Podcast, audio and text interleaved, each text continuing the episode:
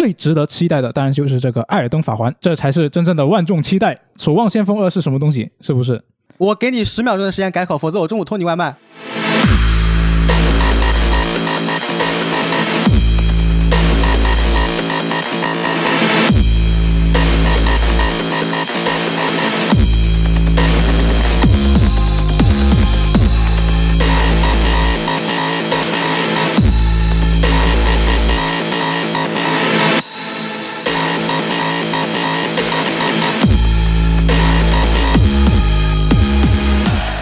分享最美好的游戏时光，这里是 VG 聊天室之一周新闻评论。大家好，我是 FJ。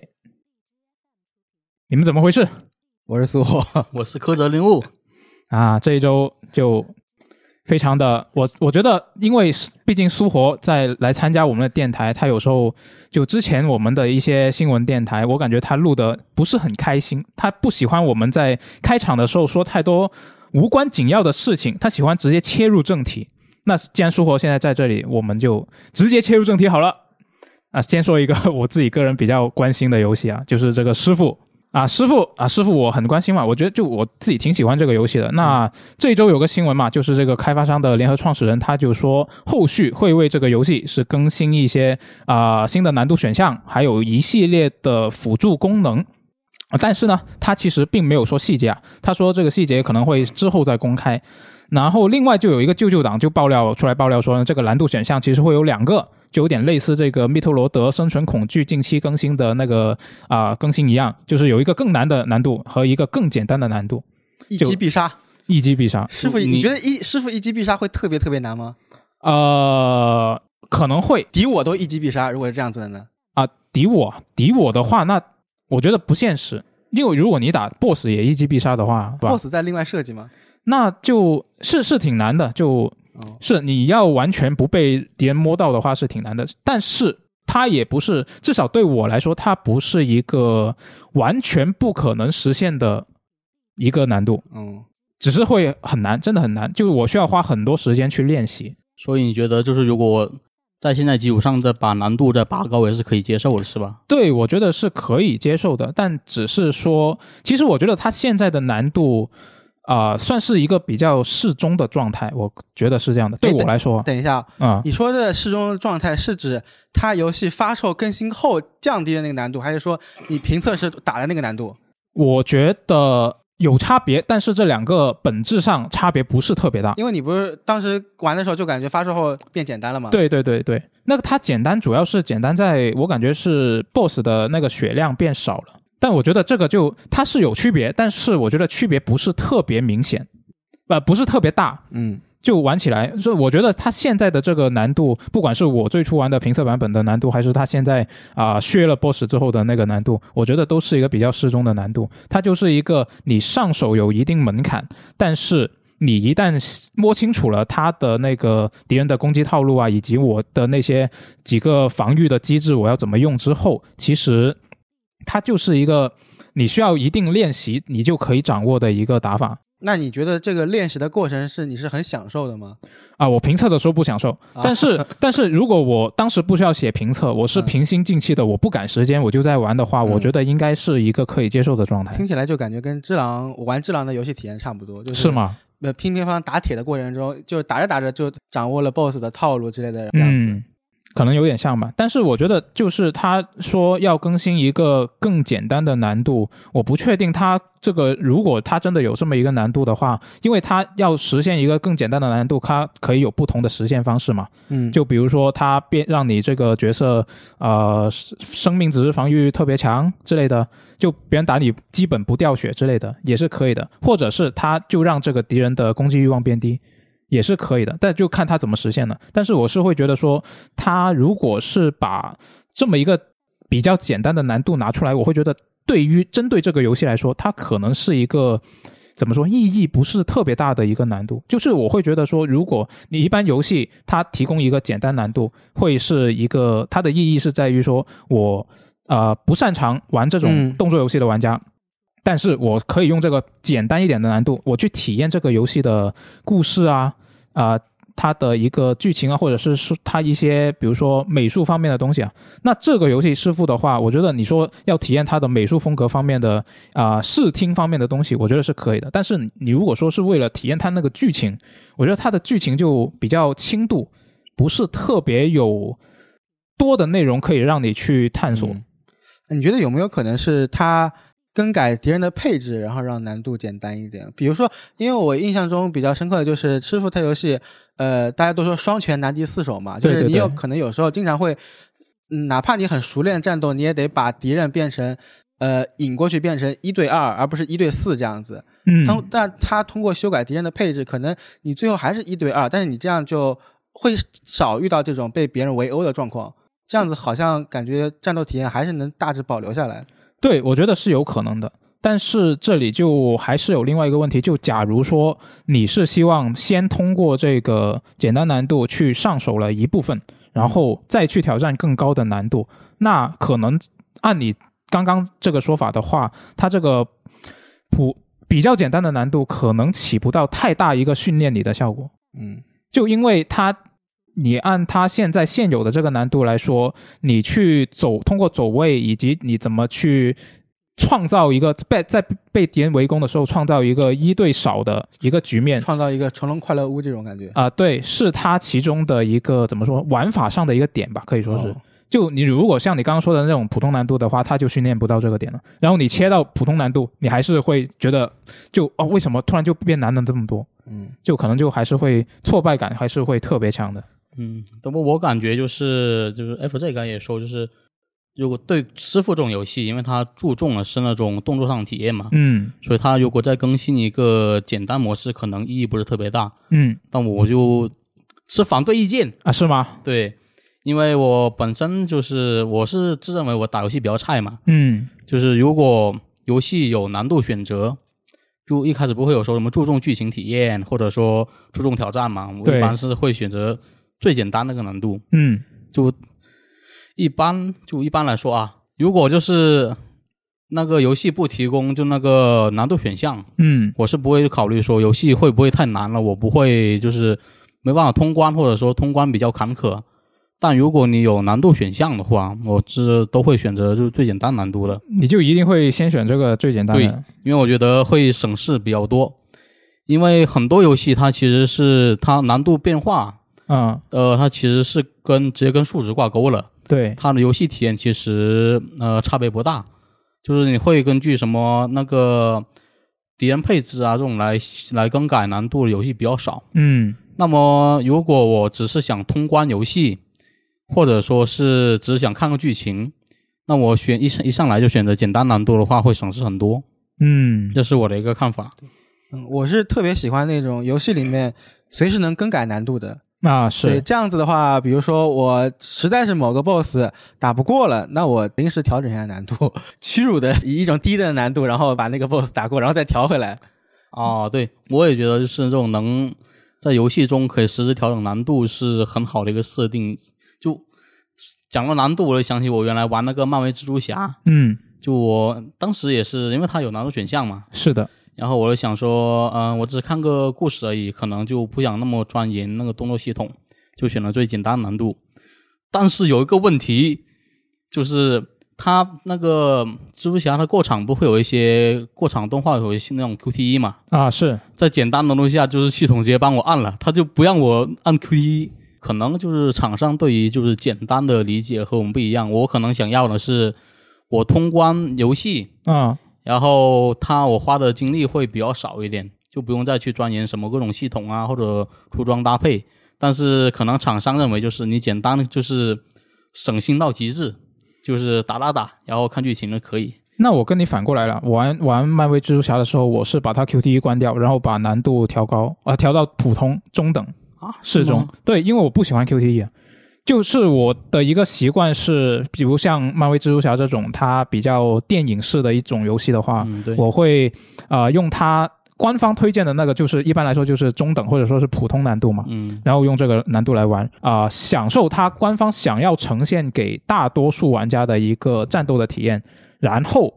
我是不喜欢在它过场的时候去按那些 QTE，我就是我到过场的时候我就放下手柄休息，就是我觉得很没劲啊。它就是一个单纯的看反应，然后按按键的这么一个机制，我觉得没什么意思。嗯，还好吧，我觉得得看设计的好不好。对那也是，那也是。你像如龙里面 G 二吧，打 BOSS 的时候，同身一马一拳打到那个对方的身上，然后你就是你通过你的手柄把你的力度力量传给了同身一马，这种感觉。这么这么投入吗？那可能我玩游戏真的是很不投入。我不敢，不仅这些 QTE 我会关掉，我连就是那种呃连按的按键，就如果它可以设定成长按的话，我都会把它设定成长按。哦，所以你可能是就是看剧情的时候更想作为一个旁观者，而不是就是剧情的参与者，是吧？呃，你要这么说，好像也好像是这个道理。嗯，那聊完这个师傅，我们不如来聊一下柯泽比较关心的，你是不是比较关心？就是《赛博朋克二零七七》。就那一晚直播，虽然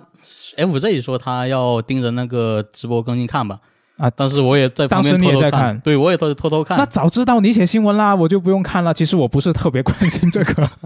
是吗？就我本来想说我我我我先看直播，然后我顺便把新闻更了。但是你先先说啊，我今晚二零七七我要看直播。哎，对，因为那天我请假了嘛，就我想你们工作了一天、是吧？我休息了一天，那晚上有这么一个新闻的话，不如我来写吧。哦，啊，没想到你这么关心，早知道让你来写了，我就休息完整的一天 那那确实是可以。啊。反正就是这个二零七七，它是在本周是更新了这个真正的次世代版本嘛，对，对是。然后你去体验了，你觉得怎么样？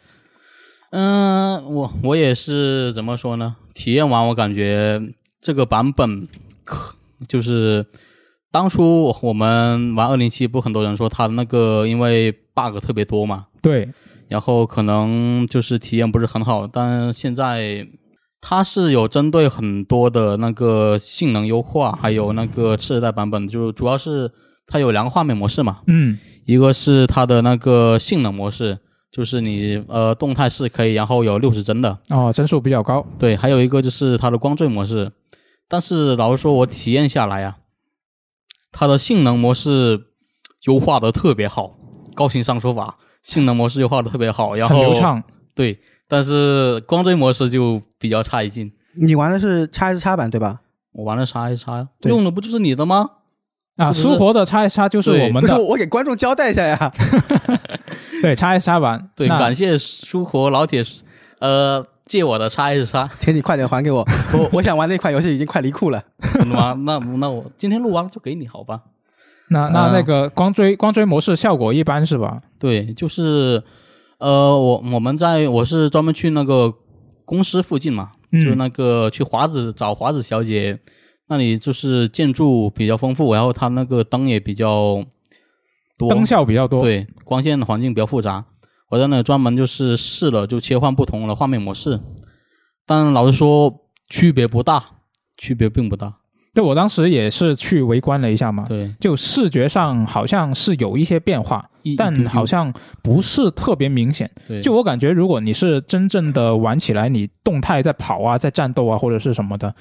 可能就注意不到那些区别了。是，我就个人感觉就是它的光追模式可能画面会那种物体边缘会更锐利一点，嗯，但如果你整体要在那个叶子城里面到处闲逛啊、战斗之类的，呃，还不如就是来一个稳定六十帧比较舒服。嗯，还有一点我想特别提的就是它的车辆驾驶感受。车辆之前我记得它最初发售那段时间就说驾驶的那个手感不行嘛，很飘是吧？啊就它像肥皂盒一样，就是就而且是特别滑那种肥皂。它的车辆驾驶手感调整就很复杂，所以当时我也测了很长时间。呃，首先是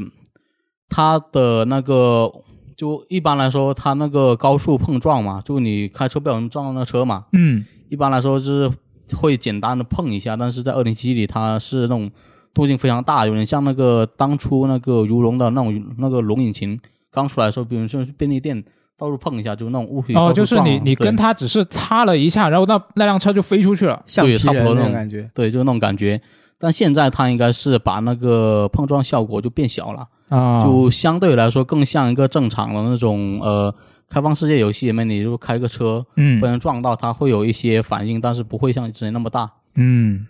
那手感呢？就是你实际开车起来的那个手感，它有改善吗？呃，这个它得看车型，因为它是根据不同车型调整的。哦，因为他当时就想说啊，你所有的车辆，呃，虽然都是四轮车，但它驾驶手感不一样。然后，所以它这个对驾驶手感调整也是根据车辆了，就是整体来说，所有的车辆就是驾驶手感都会有改善。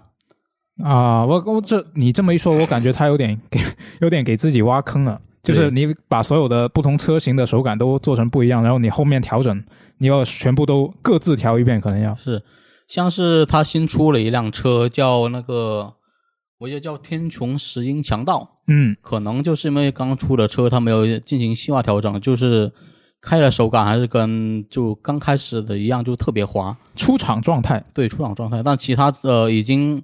原本就时装的车辆就已经转向啊，还有你高速时候进行调整啊，都已经很好了。哦，然后特别值得说的就是，它就是在呃以前就有一辆车是手感相对来说较好的，叫隼野狼。嗯这辆车原本就它手感就不错嘛，就更新以后就是手感好到飞起。哦，我以为以为你要说它更新之后反而不行了，没有，就可能是二零七里面开的最舒服的，对，开的最好的车了。哦，对我而言，二零七七这款游戏我终于可以玩了。我当年就是首发买的二零七七，然后没有退款的凯子。呃 但是也确实，我是因为要买二零七七，所以首发去买了那个叉 S 叉，所以啊也功过相抵了。赚了赚了，啊我觉然后终于得你赚了。等到了二零七七，然后呃，反正次世代版出了嘛，看呃这两天也看，好像大家反馈还是有 bug，但是我想的是，呃，以后就赶紧找个时间吧，然后把它打一打。嗯就我是感觉就是它虽然说就是更新以后还是有一些，就我用就第一场战斗遇都已经遇到 bug 了。第一场战斗就对，就还是有一些老的 bug，它没有时间修吧，或者说是修的比较困难。但是整体来说就，如果它这个更新就是次世代版放在那个二零七刚发售的时候发布，就它可能就评价不会那么差，就可嗯能内容你要补回来比较明就比较困难嘛，因为呃，他当初给我们展示东西太多，你要实是现的东西比较少。但是就是游戏方面，就是你通关的话，就会感觉会很流畅。嗯，那次直播就是我感觉好像大家主要大的意见就是你光公布了个次世代版，但是没有剧情 DLC 之类的东西。对，对他这个直播，其实他之前官方就已经说了，这个这次直播不会有那些剧情 DLC 的哦内容，是吗？对，但确实是肯很肯定很多玩家是更加期待这个，对，因为很多人就是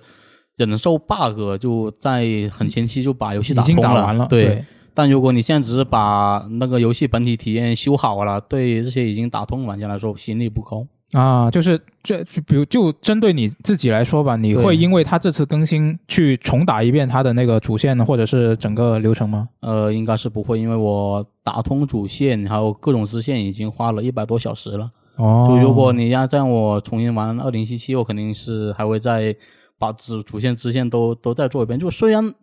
可能玩起来各种出口都会出来嘛，就是玩的很不爽，嗯但它确实就有一种特别很特别的那种魅力，嗯就让人就虽然骂，但是我还会继续玩那种。原来如此，那刚好我们刚刚聊完这个赛博朋克二零七七嘛，我们再聊一个这一周的另外一个关于赛博朋克相关的新闻啊，就是这个国产的像素风动作冒险游戏《纪元变异》，它终于是公开了这个发售日。等了好多年了，对，大学毕业的时候就有这个游戏了，但是结果到现在工作好几年了才正式出来。是三月十七号啊，终于是有发售日了，就会登录这个 PS 五和 PS 四，还有 Steam。那 PlayStation 平台呢，现在是已经开启了预购，Steam 上面的试玩版也已经上线了。二月二十三号之前，大家都可以去下载体验一下。那感兴趣的朋友，到时候就可以关注一下，三月份就可以玩得到了。三月中旬，嗯，然后接下来呢是万众期待的《守望先锋联赛》最新赛事赛讯，万众期待可还行？万众期待，你不期待吗？我一般，我给你十秒钟的时间改口，否则我中午偷你外卖。呃，好的，我期待。好，OK，万众期待啊啊、反正我期待。两个重要信息，一个是五月五号开赛，啊、开赛然后是二零二二赛季嘛，然后正式确定用了五 v 五，就是相当于是《守望先锋二》的那个战斗模式。哎，等一下，我突然意识到一个问题，对因为之前不是说到他啊、之后的这个比赛就会用《守望先锋二》来比赛吗？第那是不是这个五月六号开赛就意味着《守望先锋二》就玩得到了？应该是选手玩的，选手起码选手玩得到了是吧？对，哦，所以呃，就比较滑稽的一点嘛，大家所全世界的玩家玩不到，嗯，但是选手在那边用《守望先锋二》进行训练比赛。比赛跟训练。哎，等一下，那五月六号开赛，他是开赛的时候选手才能玩得到，还是没有他，们可可以提前前？很早以前就应该能拿到。哦啊，不过这个《守望先锋二》是它的 PVP 内容嘛，不是嗯 PVE 内容，而且应该是一个内部测试版，哦，就应该还不是正式版。我估计平衡性什么的，呃肯定还是有很大的问题。我也不知道嗯暴雪这方面到底来不来得及做调整。然后我之前一直在想的一个问题就是，最早他就去年宣布，呃，新的赛季会用《守望先锋二》呃来进行比赛的时候，嗯，我当时第一个产生的念头就是，即使我作为玩家玩不到，我作为观众，我可能也看不懂这个比赛，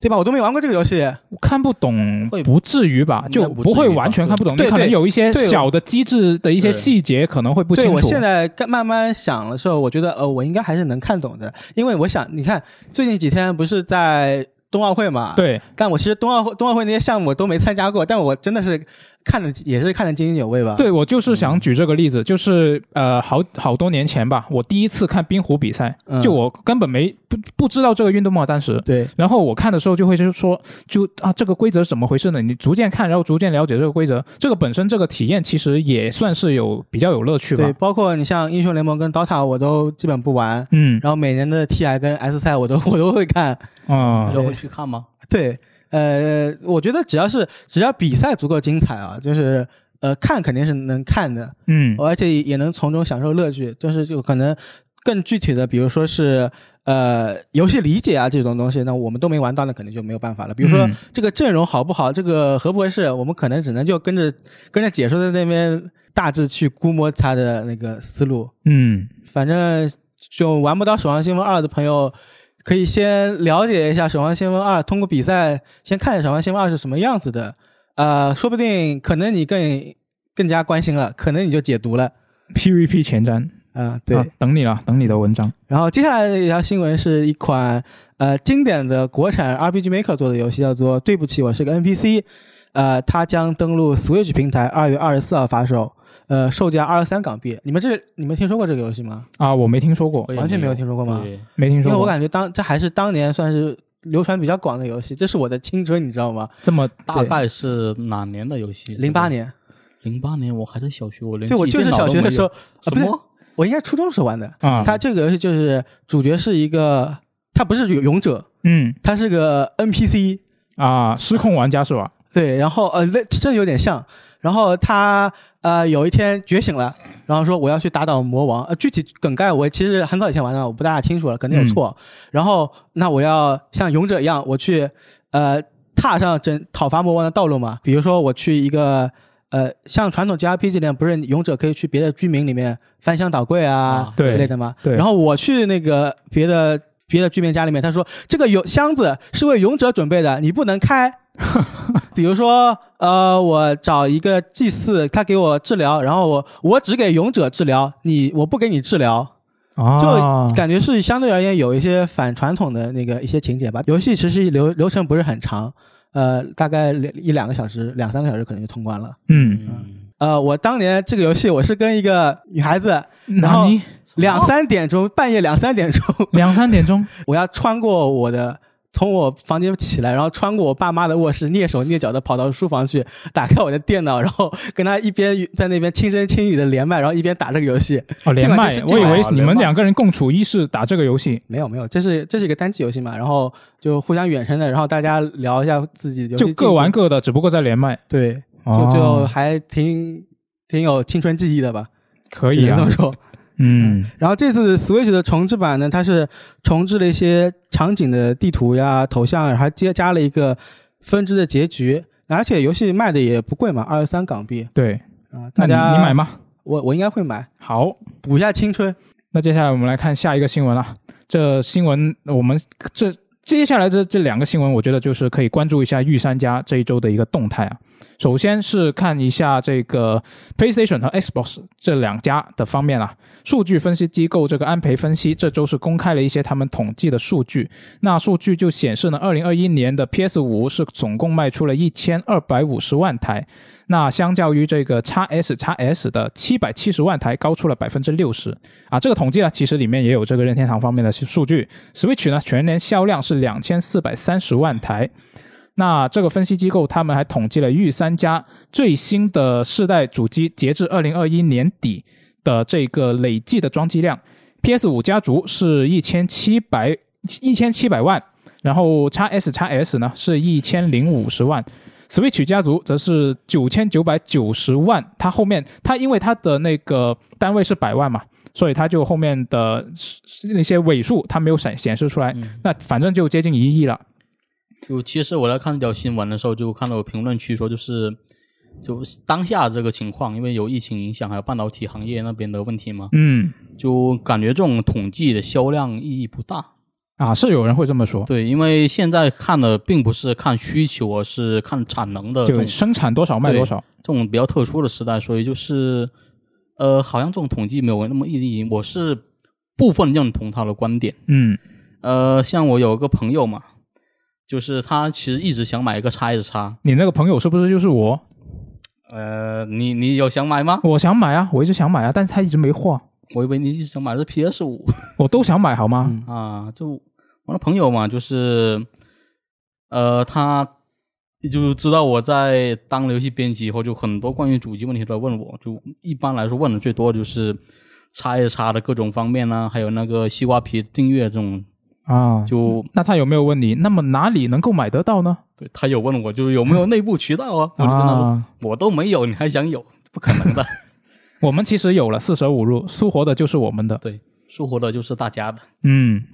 然后，其实我也比较理解他这种就是问的比较多的情况嘛，因为像我最开始就是想想卖主机的时候，就是还是学生嘛，嗯，没有什么钱，但是你这个主机是相对比较，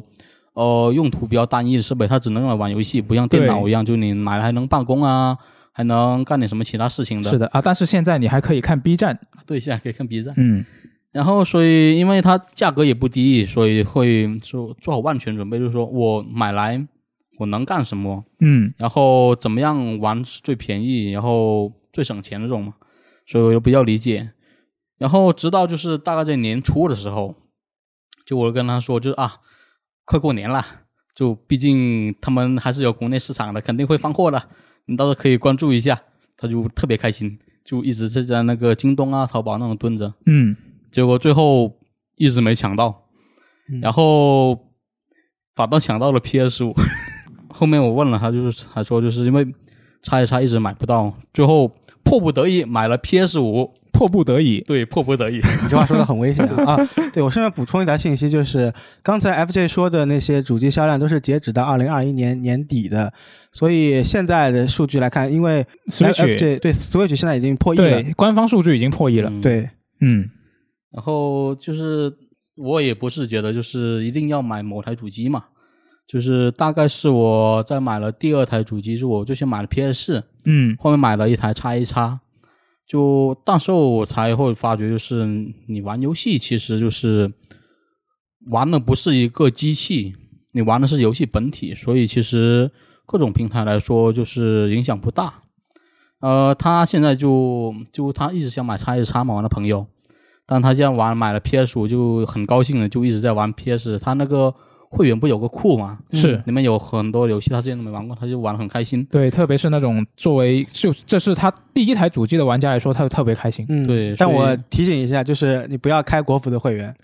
我有个朋友刚入手 PS 五，然后开了全年国服的会员，然后后来呃就又被迫去开了港服全年的会员。所以就是我就感觉是像这种统计销量嘛。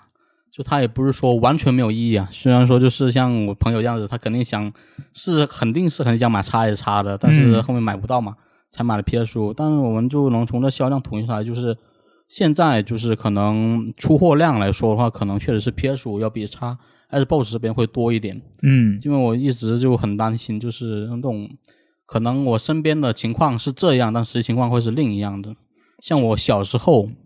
我们那我的我 我那边玩我那边玩游戏的，玩主机或者掌机的，嗯都是玩的 PS 三啊或者 PSP 的，嗯基本上没有就是任天堂的掌机。就我一度认为，就是可能任天堂在国内没人玩，对，啊没什么人玩。直到就是就大了一点，就是接触了玩家群体更多了，才知道就是任天堂其实是有很多玩家的。对这个认知还是会取决于自己的一个眼界，就接触的那个面。所以就当时我就很担心说，就是我身边很多人都是啊买到 PS 五，但 Xbox 没买到，会不会只是我身边的情况？但如果你像这种第三方统计数据的话，会就比较会比较客观给你一个数据嘛，嗯就知道现在市场大概是什么情况。嗯，是的。那这种情况其实说到底也还是说这个呃供应问题嘛。就现在这个全球的那个供应问题还是比较严峻。那分析师他就表示说，这个供应短缺的问题可能就得到二零二二年底或者是二零二三年才会结束啊。我感觉他分析师说这些话就一年一年的这样延下去，感觉已经说了两年了至少。对，之前也是说可能二一年初或二一年底就能缓解，但是对啊，对啊，年初年底年底或者明年初就可以解决了。然后下一年再说一遍，复读一遍。就我我最近最近也是看了一下嘛，就是这一周的周三好像是，就我们录制电台的这一周啊，周三嗯。好，它是这个京东那个开学开学什么开学季的一个促销活动，对，对，然后我就去看了一下嘛，然后我当时看到，因为我自己也想买叉 S 叉嘛，嗯，看一看这个微软官方店有没有这个原价的货放出来，结果是没有，叉 S 叉没有，但是叉 SS 有，它就有货，然后也是一个预约抢购的状态，但是我当时就没有抢。嗯，那现在 PS 五也是比较好买了嘛，我自己都买到了。啊，虽然我是我是抽签对我自己为例子，我之因为我之前是加了两个那种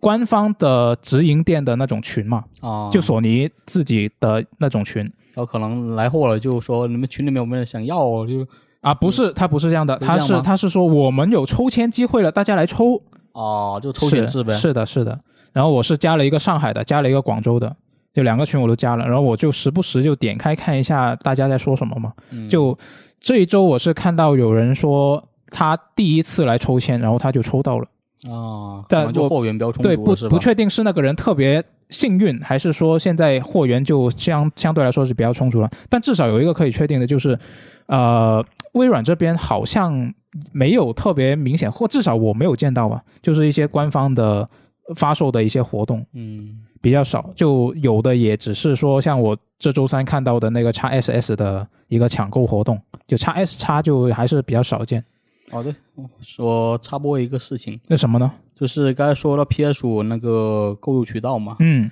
就我突然想来，就前段时间在网上看到的，就是现在那种呃比较大的城市可能会有那种主机游戏体验店嘛，啊、是呃，有的是可能是一个单独店铺，有可能是开在商场。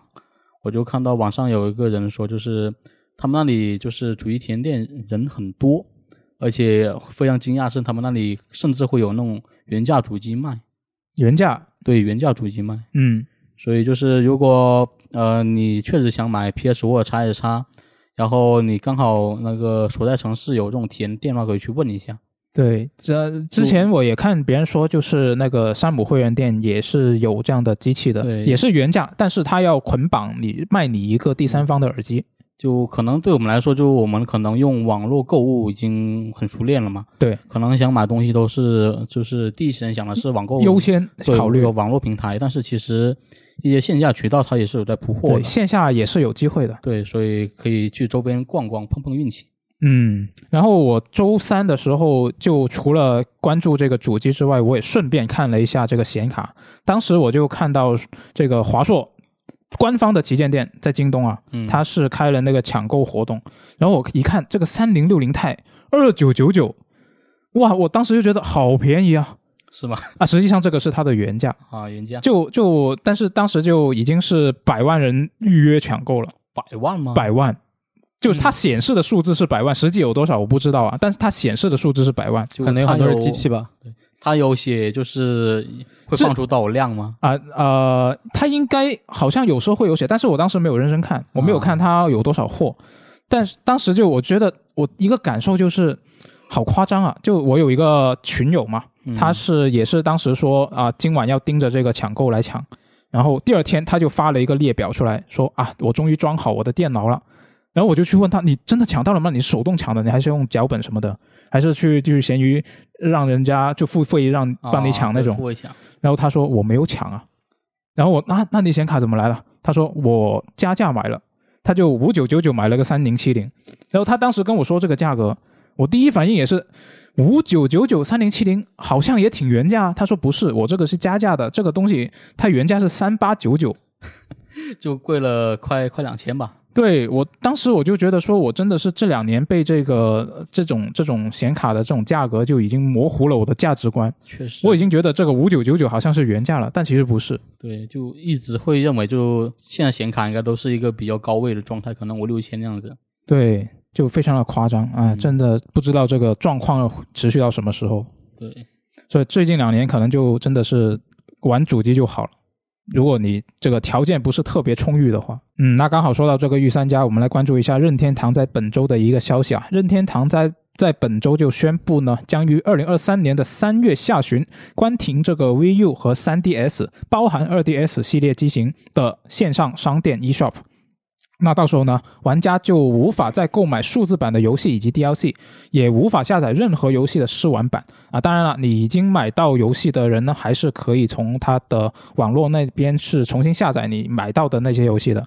那根据这个外媒 VGC 的统计呢，到时候这个关停之后呢，eShop 关停之后会有上千款纯数字游戏会永久消失。当然，这个是要看地区啊。它关这个外媒写的肯定是欧美服，然后你地区不同可能会有一定的差异。然后根据这个外媒的统计呢，VU 它大概会有四百五十款游戏，包括这个《路易吉医生》啊，《宝可梦大乱斗 U》啊这些游戏，它是会你就买不到了，你就下载不到了啊，也没有试玩版了。然后 3DS 平台呢，它会有大概六百款，比如说这个小小机器人啊，《樱花武士》啊。然后以及这一个，因为 VU 和 3DS 它都是锁区的嘛，那对于一些特定区域来说，如果这个区域它没有发行实体版，那你这个游戏相当于也是没有了，因为它你数字版买不到了嘛。比如说这个马里奥 VS 升喜刚，还有这个箱子男孩都是这样的。然后另外一个更加，我觉得是对于大多数。这些主机平台，呃，这些平台的玩家来说，可能更影响更大的一个问题就是这个 Visual Console，就是 VC 这个服务也是要没有了，因为它是本身就是，啊，它的网络服务的一个部分嘛。是可以下载购买以这个任天堂其他主机的一些游戏。虽然说现在这个 Switch 上面的那个会员，它也有一些老平台的游戏，但是这个游戏库跟这个 VC 服务相比起来，就真的是小太多了。嗯，这个 VC 服务的游戏库基本上就是可以说是全部，可能可能不不一定是全部，但是大多数应该都是有的，就是这些老平台的作品。然后这个 V 的服务网络服务关闭之后呢，本来就只剩下这个 VU 和 3DS 了，现在也没有了。所以现在就如果它关闭关闭之后，Switch 那个会员上面的游戏库基本上你没有办法说你可以替代这个东西。那最近其实任天堂官方也是公布了2021年到2020年的日服 3DS 数字版游戏的下载排名嘛，里面绝大多数都是这个 VC。这个游戏库里面的那些老游戏，一些老游戏对吧？对，就也是，也就是说，其实对很多，至少是日本玩家来说，他们也是非常多人是还是在玩这些老游戏的，有种丧事喜办的感觉，你知道吗？啊，怎么说？就是我们要关了，但是我们给你公公布了一批排名，然后大家看一下，在榜上留名的游戏都是有哪些，包括任天堂最近还发了有那个出了一个专题网站，就是你登录自己账号，你就可以查自己在 3DS 平台。玩了多少游戏？玩的游戏时长是多少？就就类似那种数据、个人数据统计这样的页面，嗯，给你一个时代落幕了，我们给你纪念一下这样子的东西。但我觉得他这么公布出来，感觉就更惨了，就感觉这个东西它关闭之后就损失更大了，对玩家对玩家来说。那这个这个事情本身，我觉得就这呃有点，我觉得任天堂这个决定还是。对于这些平台的玩家来说，还是挺挺伤他们的。我觉得，我也没有办法，因为他这种网络服务肯定是总有一天得关闭的。是，但是就因为你看 VU 发售到现在也就十年不到嘛，那你也可以说这个 VU 它本身商业上不是特别成功，它早一点关也是可以理解。那但是你就会忍不住觉得说，你 Switch 平台是不是也迟早会有这么一天？然后就。出现一个问题，就是有你有很多游戏其实是它没有发行这个实体版的嘛，嗯那那些游戏你怎么保存？你是不是这个网络服务关闭之后我就玩不到了？对，除非你把 Switch 把功能更加完善一下，或者说把这些功能移到 Switch 上。对，这些这些其实也是现在有很多那些呃第三方的一些啊、公益机构吧，可以说是他们也是是一直在关注这个问题。其实今天我们在录制电台的当天，外媒就报道了一个事情说，啊、外国有一个关于这个游戏保存的公益机构，它是在批评任天堂这个决定。国内其实也有，对国内应该也对，有国内我记得那个香港那边就有一批嗯，老玩家，我记得以前药家也写过专门的文章。嗯嗯，对，所以这个就是你官方是不是有责任去做一些事情，把这些东西保存下来？我觉得是有必要的。但但是就现实上就是现实情况就是现在基本上是只有呃第三方的这些机构尝试去做这个事情，然后任天堂它可能啊、也是会在一定程度上是阻阻碍这些第三方机构。今天那个公益组织他批评任天堂的时候，其实其实也是提到了，就是说你任天堂官方，你不仅自己没有去尽量的啊、保护这些东西，你在这方面做的不够，然后你还用各种各样的原因，比如说一些啊、版权啊之类的问题，去啊、为难这些第三方的机构去做这个事情。当然，这个版权本身确实是任天堂他自己的一个权利啊。嗯那就是这个事情，我觉得也挺难解决的。就如果你官方自己不去做，那第三方他去做的话，他也有很多问题，比如说这个刚说到的版权问题，以及说如如果你这些东西你要在线上保存，你这个服务器运营的问题，是吧？你对于一个第三方机构来说，可能它也是一个不小的压力。就除非它有一个比较稳定的资金的来源，是吧？嗯，嗯那这个其实也挺麻烦的。就我其实就是我大概是去年十月啊，不是十一月吧，嗯就才买了一个 Switch OLED 的版，因为我之前一直想等传说中的 Switch Pro，啊，等不来。对，等不来。然后，所以我其实到现在还没有自费买过任何一款就是那个 Switch 游戏，啊，都是蹭书活的。啊，再次感谢苏活的都是我们的，再次感谢书活老铁为我们提供的赞助。嗯。然后其实 那其实我现在就面临一个问题嘛，就是刚才也提到，毕竟呃，如果你 3DS 啊、VU 啊这些它的商店都会关闭的话，那像我这种还没有买过任何一款就 Switch 游戏的来说，就是面临一个选择，你下一款游戏，或者说是你第一款游戏，究竟要对，是要买数字版还是买实体版的？嗯。就其实因为我相对来说是更倾向于买实体游戏的嘛，嗯。因为之前可能在电台我也说过，就是会感觉实体游戏会有这种收藏价值这种，是。对但是有个问题就是很多像数字版游戏嘛，比如说 Switch 它可能会有一些认亏券，对你用认亏券买游戏可能会比较便宜啊，也不一定，就是你你要跟实体版去比的话，啊。呃，一般就用来预购新游戏吧。是，特别是如果你玩实体版，是啊你还会是那种就是我玩玩通之后玩腻之后我就出掉的，嗯，那成本就更低了。啊，因为我基本不出二手游戏，可能来说相对来说都是嗯，你会留着，我会留着，对，嗯就我曾经考虑过，就是打通了这游戏，然后会出个二手回血嘛。是但是是就可能玩主机游戏这差不多四五年以来吧，就没有做过这个事情，嗯所以我可能会觉得就实体游戏会好一点。但是确实就是你可能会有优惠券，可能会有巴西服啊，那种会游戏会特别便宜，是所以就我现在面临一个抉择，就是到底下一款游戏是买实体还是买数字的？而且我感觉就是因为以前其实就关于就关商店这件事没有那么多讨论嘛，对，因为以前可能你那些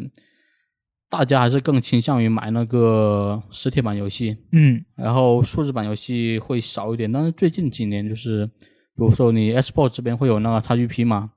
，XGP 肯定不可能给你发实体游戏，都是电子游戏。对，然后像 Switch 它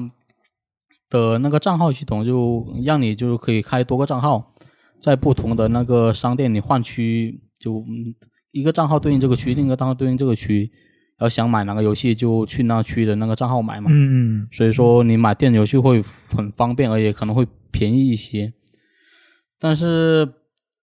呃，如果说再过几年，如果 Switch 也成为老机器，嗯，然后它的 eShop 也要关的，对它的那个商店也要关的，那么这些游戏该怎么办？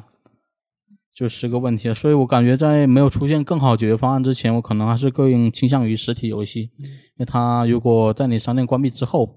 然后你有一款游戏又确实很想玩，当时又没有买，那你只能去二手市场看看有有没有那个游戏的实体版卖了。嗯，而且如果它游戏没有实体版发售的话，就很困难，嗯，就再不过玩不到了。对，不过就我个人而言啊，纯粹我我个人想法啊，嗯一款我突然又想玩一款老游戏了，然后买不到这种情况真的很少。想玩的游戏早玩到了，早买了，嗯包括现在它关那个商店嘛，它是只关购买，你如果已经买了买来的，你可以继续下载，而对且它是宽限到那个二零二三年三月份，嗯留的时间还是比较多的。我真的是呃很少会再回过头去买一款很早以前发售的游戏，嗯，对吧？就是真的好像想买的都已经买到了。那你这么一说的话，我觉得我基本上我都很少，极少数会回头去玩老游戏了。现在，啊。以前可能会，就以前我家我家是通那个网络比较晚，嗯，村通网就比较晚，那所以就当时还是会翻来覆去，因为没有更多的选择嘛，对，就可能看到这游戏评价好，对。对自己胃口就可能可能就翻来覆去玩玩老游戏。那嗯现在像我现在有 PS 五了，然后那么多新游戏陆续出，然后我又有 XGP，嗯。游戏根本就玩不过来了，玩不过来了，对，所以就那么频繁。是就不是不会不太可能想象不到我会再去玩老游戏了。更老的游戏，我可能真的就去等它的重置版了。嗯，啊，假如有的话，对，那我确实是没有考虑这种可能，因为我就是先在淘宝上看过，因为我其实一直很想收一台那个二 DS，哦，就但这游戏不这台机器就现在价格其实可能还是七八百，就全新的话，嗯嗯，如果成色好点的限定机，可能还会一千出头，就是可能会确实会有那么一部分玩家，就是呃，你别看它就是这机器已经出了那么长时间，但是还是会有一些特定需求，比如说它可能是呃工作的地方可能是看守某个仓库，嗯，它不能联网，但是它有很长时间就可以自己支配，所以这种机器可能来说相对来说是比较好的选择，因为它便携嘛。是。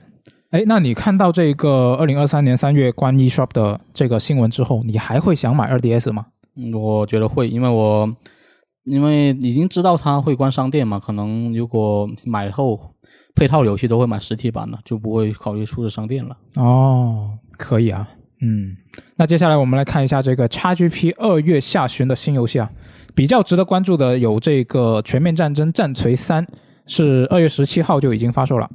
啊，然后这个麦登橄榄球二二也是在同一天也是登录入库了。那这个《全面战争战锤三》呢，最最最近在国内的风评不太好啊，就是因为它这个官方是提前给了那些主播一个玩的机会嘛，他提前了一周给那些就是一个月，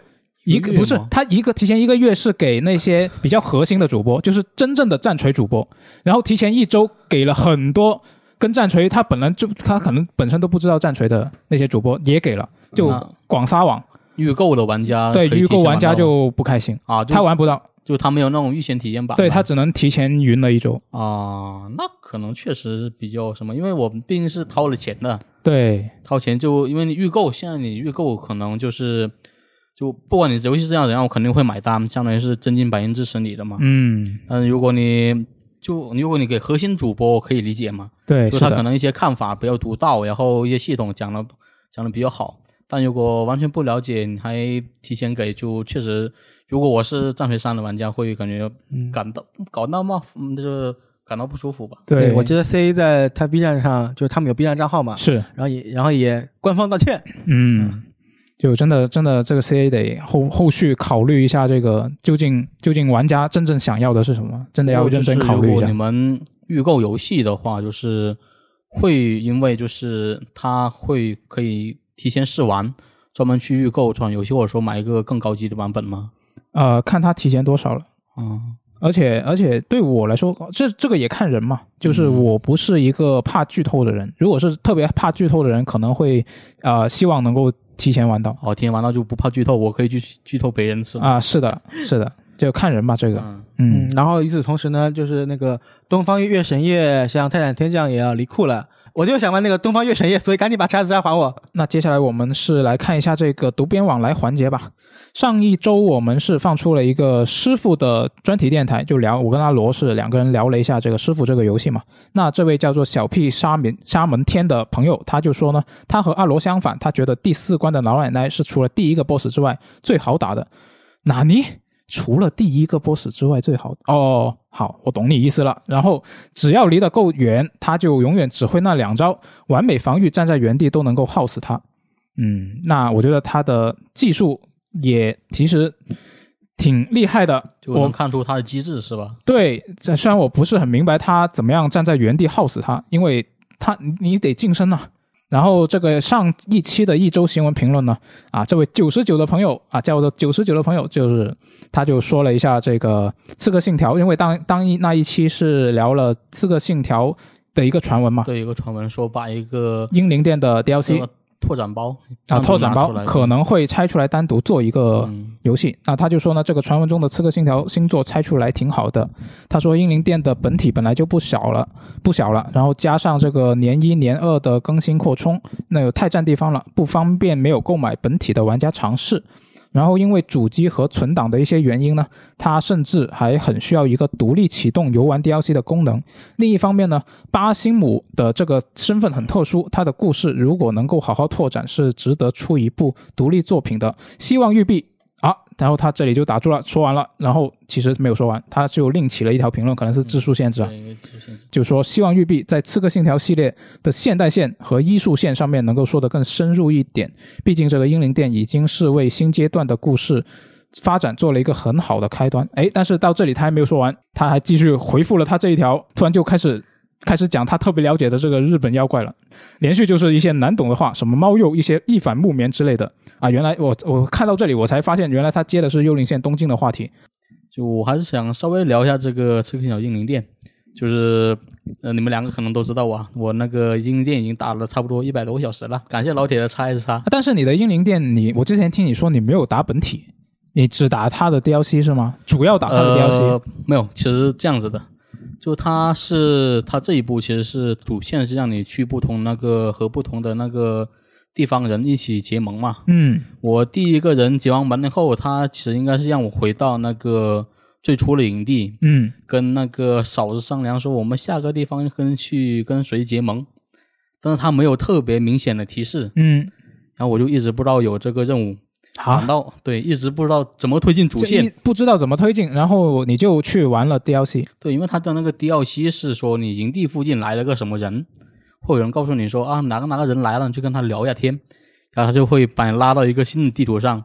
然后去开、开展那些其他剧情嘛。嗯所以就变成就是我一百多个小时，我把所有的呃后续的 DLC 那种另外的地图都打完了，但我本体其实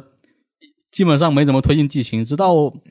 大概也是上个周末吧，嗯就无聊在那个营地里面就是装饰各种营地嘛，它有那个装饰品嘛，然后突然进到那个大棚里。跟嫂子对话，发现啊，原来主线在这里。就那时候我已经三百零八级了，就他那强度三百零八级，这么夸张？对，然后但他那个任务推荐的强度是二十，他的他的提示这么不明显吗？没有，他是呃，相当于说你传送回去以后，呃，它会有那个帐篷有个绿的点嘛，但我一直以为它是那个就是传送图标，哦，因为它那个点，它那个点是一个是营地，一个是船嘛，嗯所以就看了比较混淆。嗯，那以上就是本周的一周新闻评论了。我们来看一下下周我们可以期待些什么。首先是游戏方面，最值得期待的当然就是这个《艾尔登法环》。没错，就是我们的老头环。这才是真正的万众期待啊！这个《守望先锋二》是什么东西？是不是？然后还有这个苏菲的《炼金工坊二》也是下周，你中午外卖小心一点。小小心一点。我想我还没点外卖，我不怕。啊，此外呢，还有白金工作室出品的那个《太阳登陆舰》，这个是也是光头在贝姐三的之外，顺手好像也参与了一些制作，嗯，然后做出了一款这么一个竖版的射击游戏吧，飞行射击游戏。呃，此外呢，还有《命运二》的最新扩展包《邪姬魅影》也会在二月二十三日正式上线。然后 N 六四的这个塞尔达传说梅祖拉的假面会在二十二月二十五号加入到这个任天堂的 Switch 会员 Online 会员的一个游戏阵容里面，呃这个是应该是高级游戏会员阵容。是高级游戏会员才会有。那除了以上的游戏之外，其实下周还有很多期待的热点事件吧，就比如两个倒计时，一个是那个阿特拉斯突然来了一个灵魂黑客的倒计时，看那个样子像是当年那款经典的灵魂黑客作品，要不知道是复刻还是出新作，不知道是重启还是对重置。新的动向。对，然后倒计时会在二月二十一号的晚上七点钟结束。嗯，北京时间是吧？对，到时候看会什么样子。而且同天呢，卡普空也有个倒计时，卡普空的倒计时是也是非常神秘，他就是说我们有个倒计时，大家七天后等着看。然后之后呢，卡普空又出了一个《生化危机》系列的回顾，嗯，然后也是说二十二号会公布一些新消息吧，不知道这两个有没有关联。我感觉这种倒计时就特别容易吊人胃口，然后让人产生过高的期待，对，然后最后可能效果反而没有那么好。当然，从宣发的角度来看是很成功的。对，嗯毕竟大家大家都在关注是什么，对。嗯我就是呃，类似就我因为我这个新闻我也关注了一下嘛，就看了一些外媒就猜测是什么游戏，哦，就他们怎么猜？他们猜可能是《生化危机四》的重置版。哦，这个我觉得可能性比较大。对，就他们还列举了一些，就是比如说那个主题页面的风格呀，还有就是一些其他的东西。哦，但就是我一直认为，就是传闻的东西就不能当正式来看。嗯，就因为我已经遇到过这种情况，比如说之前那个任天堂直面会嘛，对，就大家说可能会有那个《野炊二》的标题，嗯还有实际画面，那其实没有。本来呃，你要说它的那个直面会内容嘛是很充实的，但因为我原先有这么一个预期，那么有《野炊二》，就看旧档的传闻嘛，但是它嗯其实没有，我就会比较失落，就有落差。对有落差，所以就是呃，大家看就就党的传闻就理性看待，就不能当它一定是真的。那下周这些游戏和这些消息，大家都可以关注一下。那我们就下期节目再见，拜拜。